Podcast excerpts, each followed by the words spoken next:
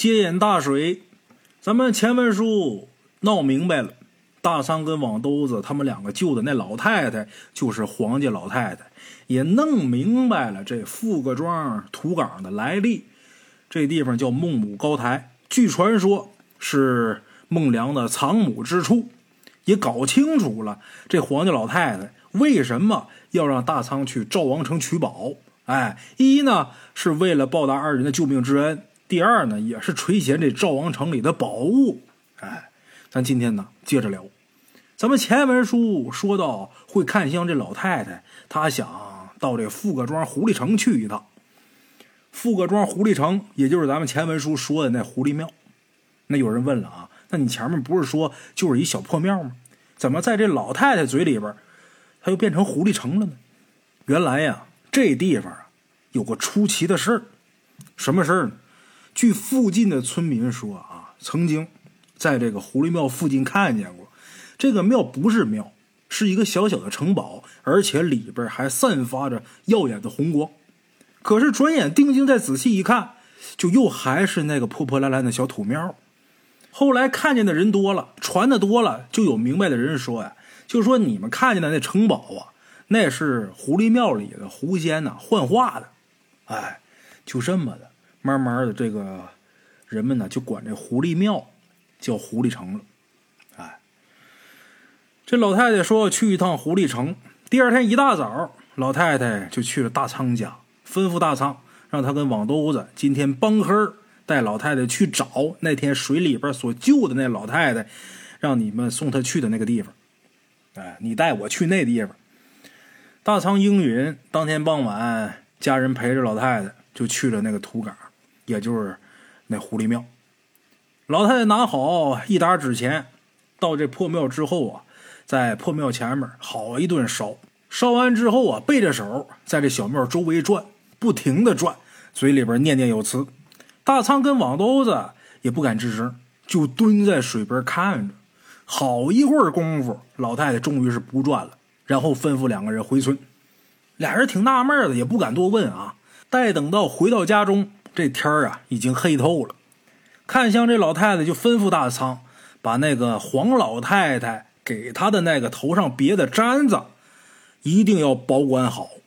这玩意儿以后对你有大大的好处，不过啊，最好不要去取宝。老太太啊，告诉大仓跟王兜子，最好不要去取宝。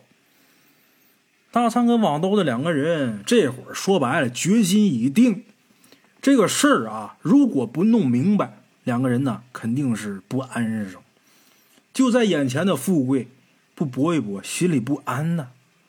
他俩也知道这事儿有点玄乎，但是摆在眼前的富贵，你不伸手去捞，后半生就怕自己后悔。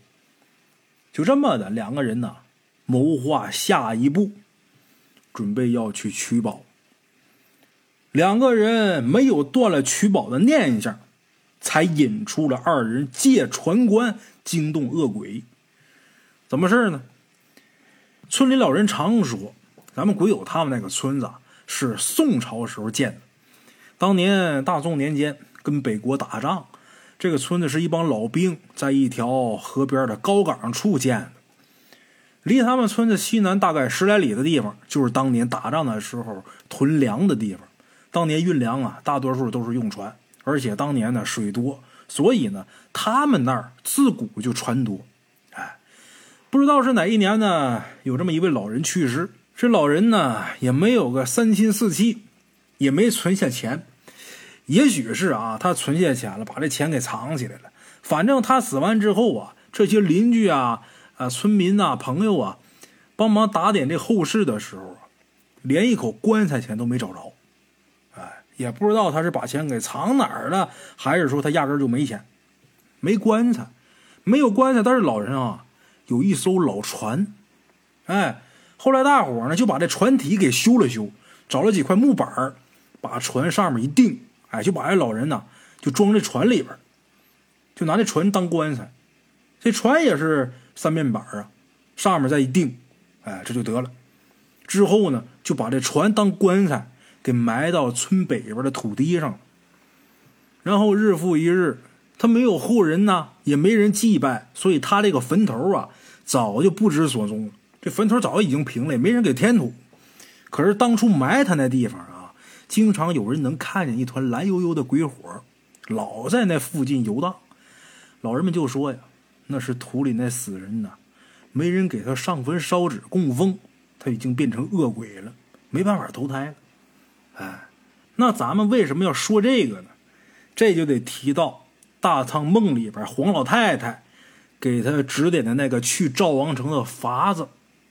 哎，依照黄老太太所指点的办法，想去这个赵王城，必须呢。得有一艘鬼船，而且还得有特殊的撑船的杆子。哎，特殊的撑船的杆子，咱前面书已经讲了，苇子杆。那这鬼船呢，就是刚才大圣所说的埋这老人的船。啊，按照黄老太太她所说的，想得这船的话，还必须得晚上去。就这样，大仓跟网兜子两个人呢，按照大仓梦里边黄老太太的指点啊，还真就去找去了。去之前呢，先是找了好多铜钱烧纸。这铜钱烧纸啊，就是老年间用马粪纸拆出来的那种老钱纸啊。趁着天黑，网兜子跟大仓两个人就来到老人们传言的那地方。因为下葬那地方属于是河堤，所以说这场大水呢，并没有殃及到那儿。到这儿来之后呢，先没有近身，先是躲在远处先看。等进了深夜的时候，大仓这时候已经困得不行了。但是网兜子啊，他眼神好，他还真就发现一处乱草里边，竟然真的冒出一团蓝悠悠、很渗人的鬼火。看见这个啊，网兜子赶紧招呼大仓，两个人抱着烧纸，快速的走到鬼火那地方，点着烧纸，就看这热气带着纸灰，连同没有烧完的烧纸，打着旋儿的往天上飞。哎咱们作者在收集这段稿子的时候啊，给说这一段的老人啊，还特意强调，就说是打着旋的往天上飞，啊，就跟小旋风似的。大仓跟网兜子两个人呢，觉得怪瘆得慌。大仓跪在这火前面啊，口中念道：“我是咱们村的后生大仓，明天呢，借您老人家的棺材一用，等事成之后，给您重新装棺。”望您老啊多多包涵。说完之后，两个人啊也真是吓坏了，屁滚尿流的就赶紧上船，然后调转船头往回划的时候，网兜子回头看了一眼，就见这残存的火堆后边，仿佛是站着一个破衣烂衫的一老头，双手下垂，也看不清相貌。啊，等到家之后，二人无话。第二天，两个人拿着铁锹、锄头。就回到那地方去了，干嘛呀？清理杂草，去挖那个船棺。把杂草清除，慢慢的挖土。别说啊，还真就没挖多深，真就挖出来一条破船。就跟老人们说的啊，一般无二。这船身呢是用木板封着。两个人呢，先是打开木板，之后呢又拿出一块事先准备好的一块红布，朱红色的一块布。为什么要强调这块布呢？这块布有来历，哪儿来的呀？这哥俩在村里边那小庙里边偷的。那这块布之前是干嘛的呢？菩萨披着的那红帐子啊。虽然说他们就弄了一小块啊，但是这俩人也真是够可以的。说句后话啊，这菩萨身上披的这红帐子，那可不一般啊。别看是一块布，但是那也是受了很多善男信女的供奉的。在特殊时期，破除封建迷信，扫除一切牛鬼蛇神。村里边有那么两个中年人，就因为扒了菩萨的红帐子，回家之后啊，把这红帐子给做成裤衩子了。最后啊，把裤裆里那玩意儿都给烂没了。这是真事儿。哎，当然这是后话。到特殊时期那是往后的事儿。今儿网兜子跟大仓两个人呢，也是从这庙里边偷了一块菩萨的红帐子。你说这俩人胆儿多大啊？干嘛呢？用这红布收敛尸骨，把这船棺给撬开，把里边尸骨拿出来，用这红布包着，包好，然后把这个破船起出来。之后呢，又拿了一个小萝卜，干嘛呢？这是老理儿啊，甭管说是呃迁坟也好，还干嘛也好啊，或者坟塌了也好，这个坟无主了，但是塌了怎么办呢？往里边扔个萝卜。迁坟也是这样，一个萝卜一个坑，哎，这是干嘛呢？让这些鬼魂呐不要留恋这个地方。比方说迁坟，这地方挖完之后啊，它有个坑，这坑你就那么回填，也不太合适，必须放个萝卜。干嘛？就是为了让鬼魂知道这地方啊没有你的地儿，你得走，你得离开这地方。大仓跟网兜子也是往这地方扔了个坑，哎，把这破船给弄出来。两个人一看这破破烂烂的船身，这玩意儿晒干了的话呀，还能凑合着在水里边漂着，那就谢天谢地了。怎么拉俩大活人呢？拖不住啊！两个人一看这船的状况，心里边不免沮丧。可是事到如今了，也不能打退堂鼓啊，咬着牙也得干。重新呢挖了个坑，把这尸骨给埋了，然后把这破船抬到了一个太阳比较足的地方，先晒着吧。这船都糟了，就抬这个船的时候啊，真担心使劲一使大了，把这船帮给掰碎了。哎呀，两个人感慨呀。好一条装了死人的破鬼船呢！老人说呀，那条船全长也没有两米，就是一条很小很小的小船。那条船据说在挖大河运动的时候啊，还被当时的村民看见过。就这样，大仓跟网兜子他们要去赵王城必用的两样东西，现在有了，一个就是这破鬼船，一个就是那撑船的杆子，这俩现在都齐了。转眼马上就要到中秋了，离赵王城重见天日的时候可越来越近了。船有了，撑船的杆子有了，但是开门的钥匙这会儿没下落。黄家老太太在梦里边交代，想去的话，交通工具啊，这是一方面。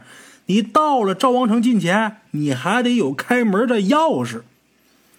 那位问了，你这神秘兮兮的，什么开门的钥匙？开门的钥匙到底是什么呀？马上咱就说到了。这俩人挨家挨户打听，来找这钥匙。这钥匙是什么呢？干嘛挨家挨户打听呢？因为这东西啊，家家都有，但是符不符合条件，这不一定。什么条件呢？这哥俩啊，挨家挨户打听，进门第一句话就是：“您家里有六十年的老顶门杠吗？”有人问了：“什么是顶门杠？”顶门杠啊，过去那个老房子都用这个，拿它支门的。咱说有的时候风大，过去那个门呢，门栓什么都是木头，它也不结实，风太大容易把这门给鼓开，也容易把这个门栓啊给鼓折了。怎么办呢？晚上时候拿这杠子把门给顶住，一个破门呐，它也挡不了贼。说白了，这门你你就算是门插口都插上，外边当当两脚就给你定开了。但是如果说这门还算是够结实，里边你放个杠子顶着，那可轻易打不开。哎，就好多古墓这墓室啊，都有顶门杠，那石门里边有一石杠子。这个墓室的门一关的时候，这杠子自动咔一合牙，一戳到那儿，杵到那这门你在外边，你使多大劲儿你推不开。就根据这个顶门杠子，咱们的考古学家呀，还研究出来一个东西，这东西叫什么？拐钉钥匙。它是一个铁条围的，顺着这门缝，这是个墓室那石门石缝啊，塞进去，一拐，正好能推住那杠子，往里边一推，这顶门杠子给推开了，这石门很轻易的就能打开。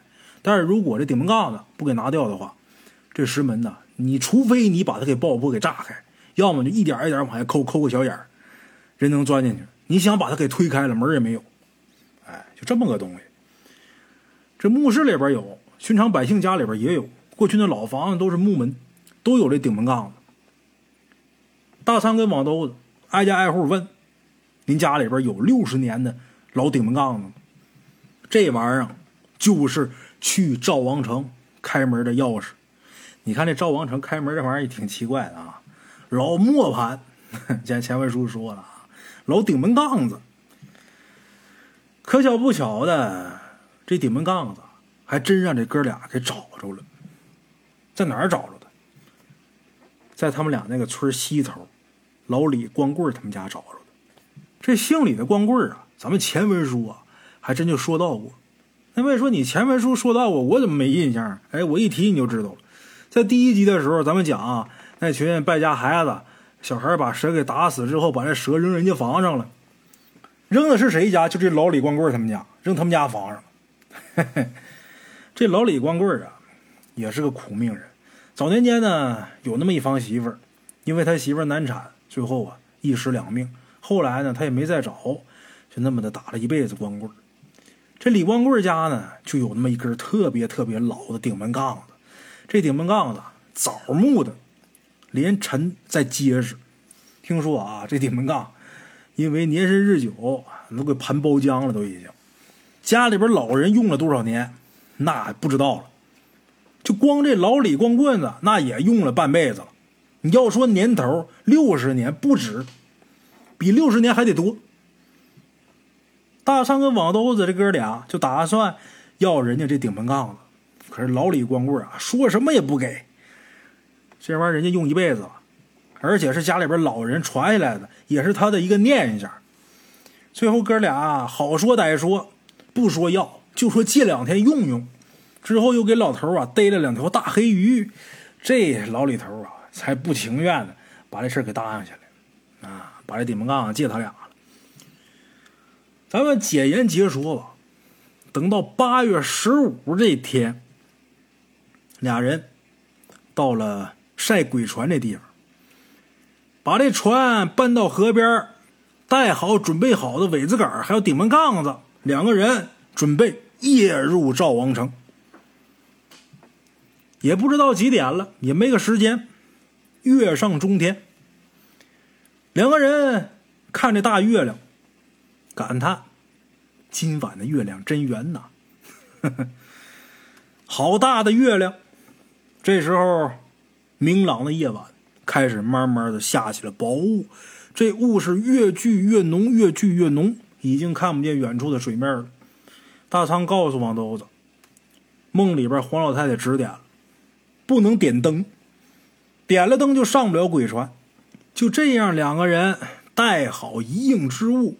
船下水，这破破烂烂的这船呐，居然还真的就安然无恙的载着两个大老爷们。哎，两个人撑着船从南二一直往北边划，因为这大河是东西走向。王兜子心里边挺纳闷这河的宽度他知道啊，整天在这能不知道吗？平时打这边到那边没多长时间呢，可现在这划了半天了。怎么还没有到头的迹象啊？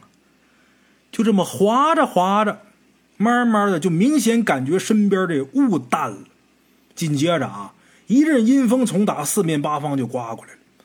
大仓提前叮嘱过王兜子：“哎，上了鬼船之后啊，别出声，碰到刮风的地方就得闭上眼睛，这撑杆呢不能停。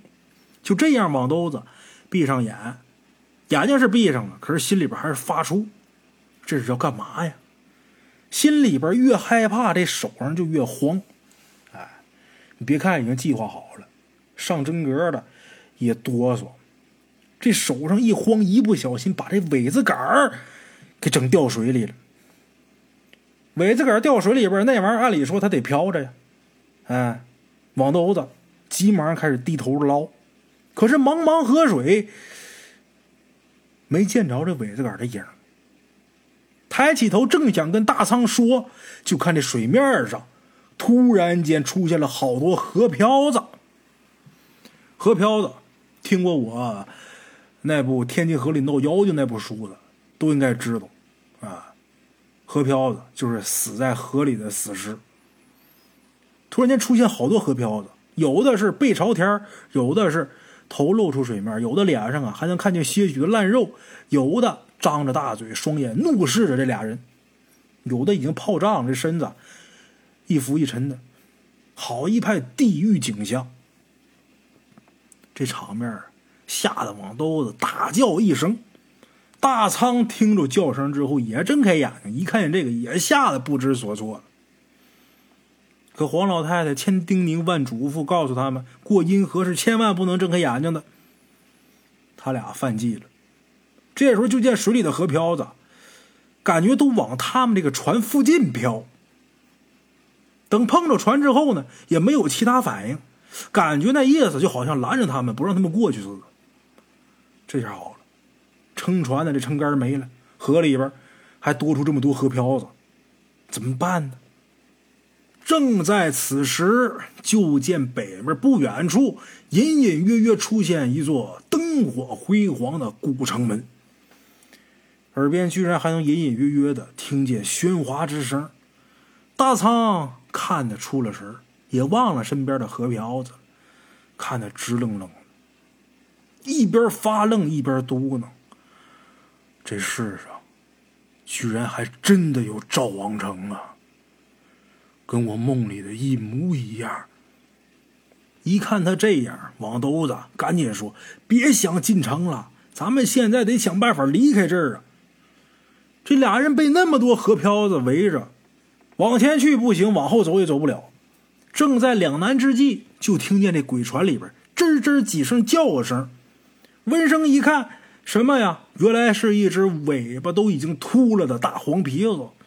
这黄皮子也不知道什么时候。躲在这鬼船里边的，看见他们两个人之后啊，就学着人给他们两个作揖啊，拱手拜了三拜。这黄鼠狼这个动作啊，不像是一只黄鼠狼，就跟人似的。转身又从打这船里边啊，拿出一块破木板，然后把这木板给扔水里边了。扔完之后，这大黄皮子就从打船上跳到那木板上了，之后冲着大仓他们比划了一通。大仓顿时明白了，这黄鼠狼干嘛呀？跟他们要那顶门杠子。明白了，连忙把这顶门杠子送了上去，哎，也给送到那木板上去了。这顶门杠子一米来长，咱说枣木的那特别沉，把这顶门杠子往那木板上一放，这黄鼠狼啊也是一个侧歪，差点就掉水里边。之后这黄鼠狼稳了稳自己身形，然后两个爪子划着水，朝着水中朦朦胧胧的赵王城而去。剩下鬼船上这俩傻老爷们。背对着背坐在船上，看着水里那虎视眈眈的河漂子，这俩人啊也没有敢把手伸到水里边去划水的，生怕哪个河漂子把他们看上了，一把给拉到水里边当了龙王爷的女婿了。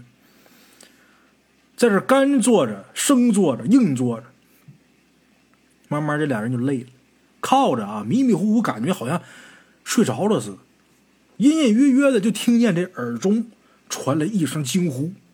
喊什么呢？快往回走！两人几乎同时惊醒，互相对视一眼。水里这河漂子已经不见了，远处啊也泛起鱼肚白了。赵王成也越来越模糊。这时水面上狂风大作，这两个人呢奋力的用手划着水。这河就跟没有尽头似的，看不见河岸。在天亮的那一刻，这两个人纷纷的掉到了水里边。昨天晚上这一夜呀，感觉就好像一场梦似的。刚才还明明在船上，怎么就掉水里了呢？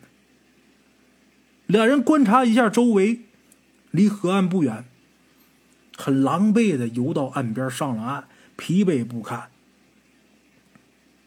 躺岸上歇了好一会儿，岸边。传来了一熟悉的声音，两人一看，谁呀？原来是借他们顶门杠子的老李光棍啊！光棍老李站在大堤上，跟两个人说：“是你们的，终究是你们的；不是你们的，你们做梦也得不着。你们这些天干的那些事儿啊，我都知道。顶门杠子，我是真不打算给你们。可是要是不给你们的话呀，也早晚得让你们给诓去了。”行了，这回好了，让你们彻底死心了。唉，就是成全那老东西了。算了吧，这都是命数。回去你们上俺家来找我一趟吧。说完之后啊，这老李光棍转身就走了。大仓跟网兜子俩人呢，也跟双打的茄子似的，没精打采的回了村里边。回去之后就奔那老李光棍他们家去。老头跟他们说呀：“你们两个财迷心窍，想去赵王城，你们得有鬼船，你们又取了苇子杆儿。你们取苇子杆儿，这事儿可不那么简单。你们俩别以为就是取了一根苇子，你们这么干，那可是伤了白龙沟的龙气啊！以后有什么事肯定会找你们俩呀。还有那鬼船，你们取走了，务必啊，重新找一副好点的棺木，重新安葬那尸首，要不然你们俩以后谁也不得安生。哎，这是这老李光棍给大仓和网兜子的忠告。咱不说别的。当年这俩小子为了得赵王城的宝物，去白龙沟取了那苇子杆这苇子杆他们俩是取走了。取完之后，三根长苇子成了两根。前文书咱也留了个扣子，哎，这三长变两短了，这不好。取了苇子杆刚走没多长时间，从打水里钻出个不得了的东西。怎么回事？话说那时候正值秋老虎，这天呢特别热，挨着急流口有那么一个大村子，叫东庄村。发大水，大水漫天，他那个村地势比较低，所以说绝大部分的村民呢就都转移到别的地势比较高的村子去了。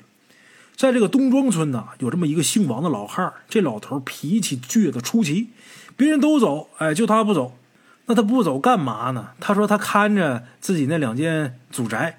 啊，也没人管他，愿意待待吧。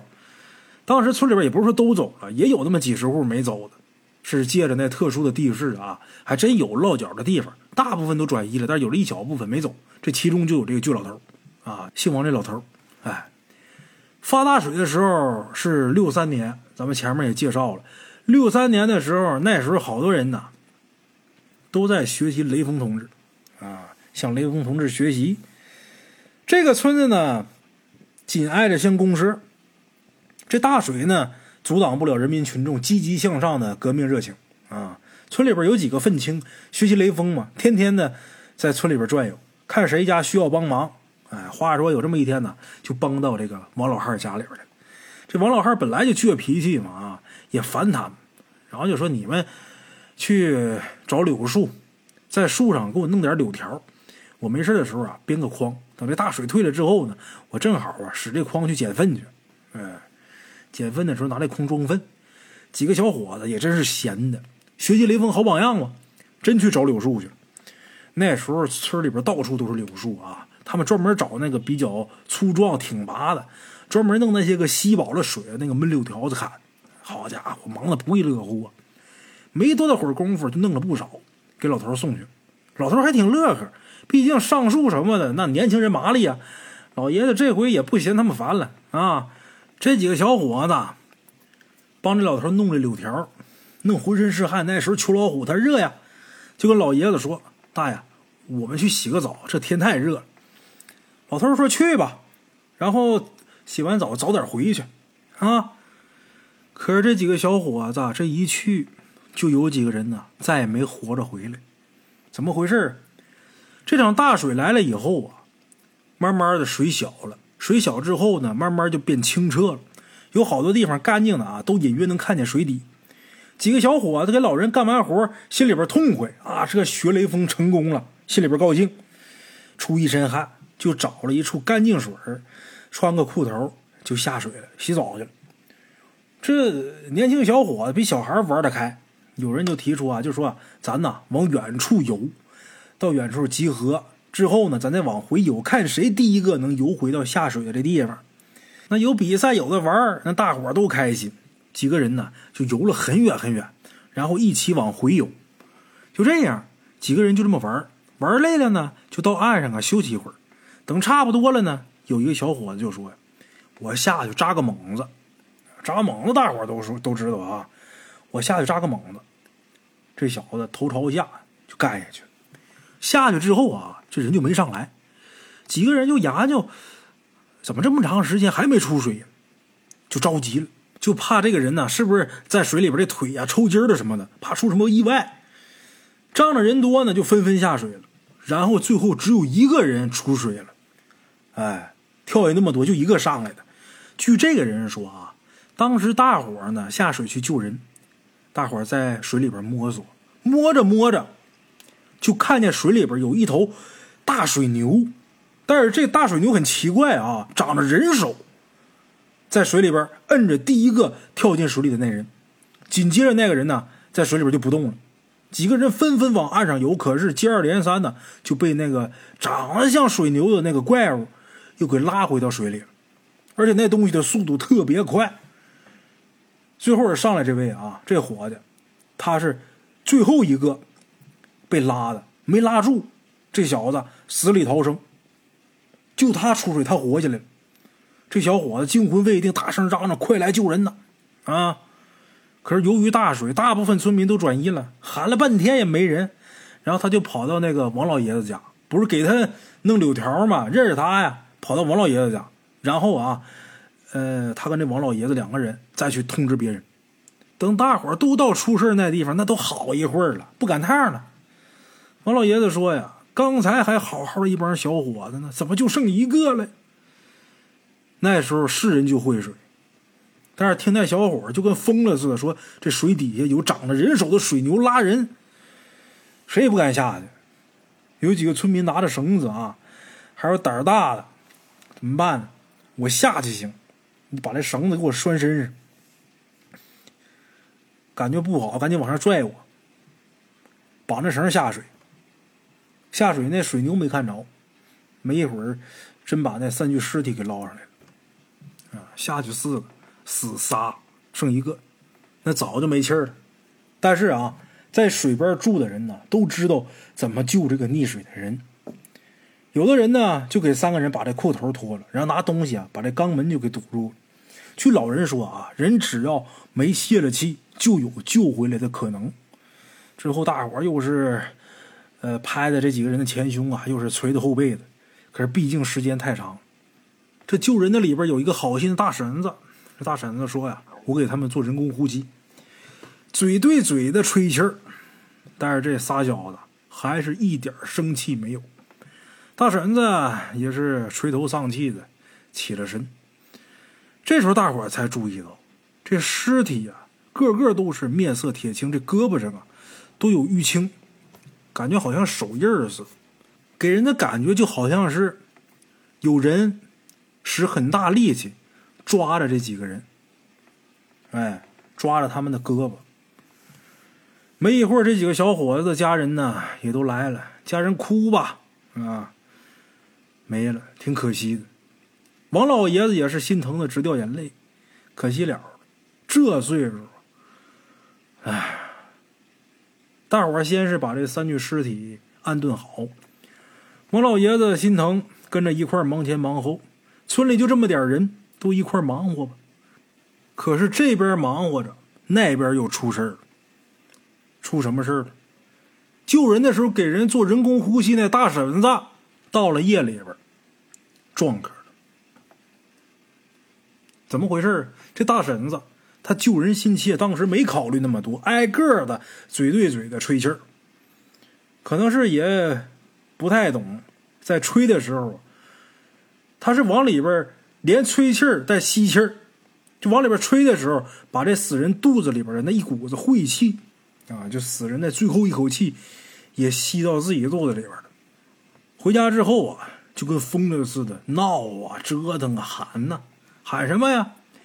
有怪物啊！大水牛啊！我想我妈呀！我不走，你别拽我！你们仨必须跟我走，我就是来要你们命的！就喊这些之类的。家里人一看就知道，这是让那三个淹死的给冲上，赶紧找明白人吧。也巧了，咱前文书提到这王老爷子，他就是明白人。哎，这个大婶子家人把王老爷子给叫来，王老爷子一进屋。这大婶子就指着老爷子就说：“你不就是小白狗吗？哎，我告诉你啊，我的事你管不了，我不怕你，我要收五个人，明天我就去王小四庄抓谁谁谁去，你别多管闲事啊！”说完之后，这大婶子一歪脑袋，这人昏死过去了。王老汉刚起身就听那大婶子嗷嗷一声，然后就哇哇的哭叫：“我不走啊，我不走啊，我想我爹妈呀，我难受啊！”然后就在这炕上打滚几个人勉强摁着，王老爷子找了一把纸钱，在那大婶子的脑袋上晃啊晃啊，一边晃一边嘴里边念念叨叨的。然后呢，双手捧着纸钱就出屋了，找了一个十字路口，就把这纸钱就给烧了。烧完之后，又念叨了好一会儿，然后才回到这大婶子家里边。进门之后，这大婶子啊也不闹了，但是这会儿就出了一身汗，就跟雨淋了似的，大汗淋漓，浑身呢惊潮惊潮的。这大婶子没事了，王老汉儿道别这大婶子家人就回去了。等到第二天。这王老爷子听说，隔壁村谁谁谁还真的淹死了。王老爷子心里边明白，说死五个，肯定还有一个。结果没到三天，听回村的人说，还是附近的一个村又淹死一个。老爷子也是一点法儿都没有，哎，淹死这五个人。都源于河里那怪物，长得像水牛，还长着人手。这怪物是怎么出来的？就是大仓跟网兜子砍了那三根尾子的其中一根，才放出的这怪物，结果害死五条人命。啊，据咱们这位作者说啊，当年被上身的那位大婶子，也就是给那三个小伙子做人工呼吸那位，现在啊还在世呢，岁数挺大了。好了，咱们今天呢就先到这儿，下期见。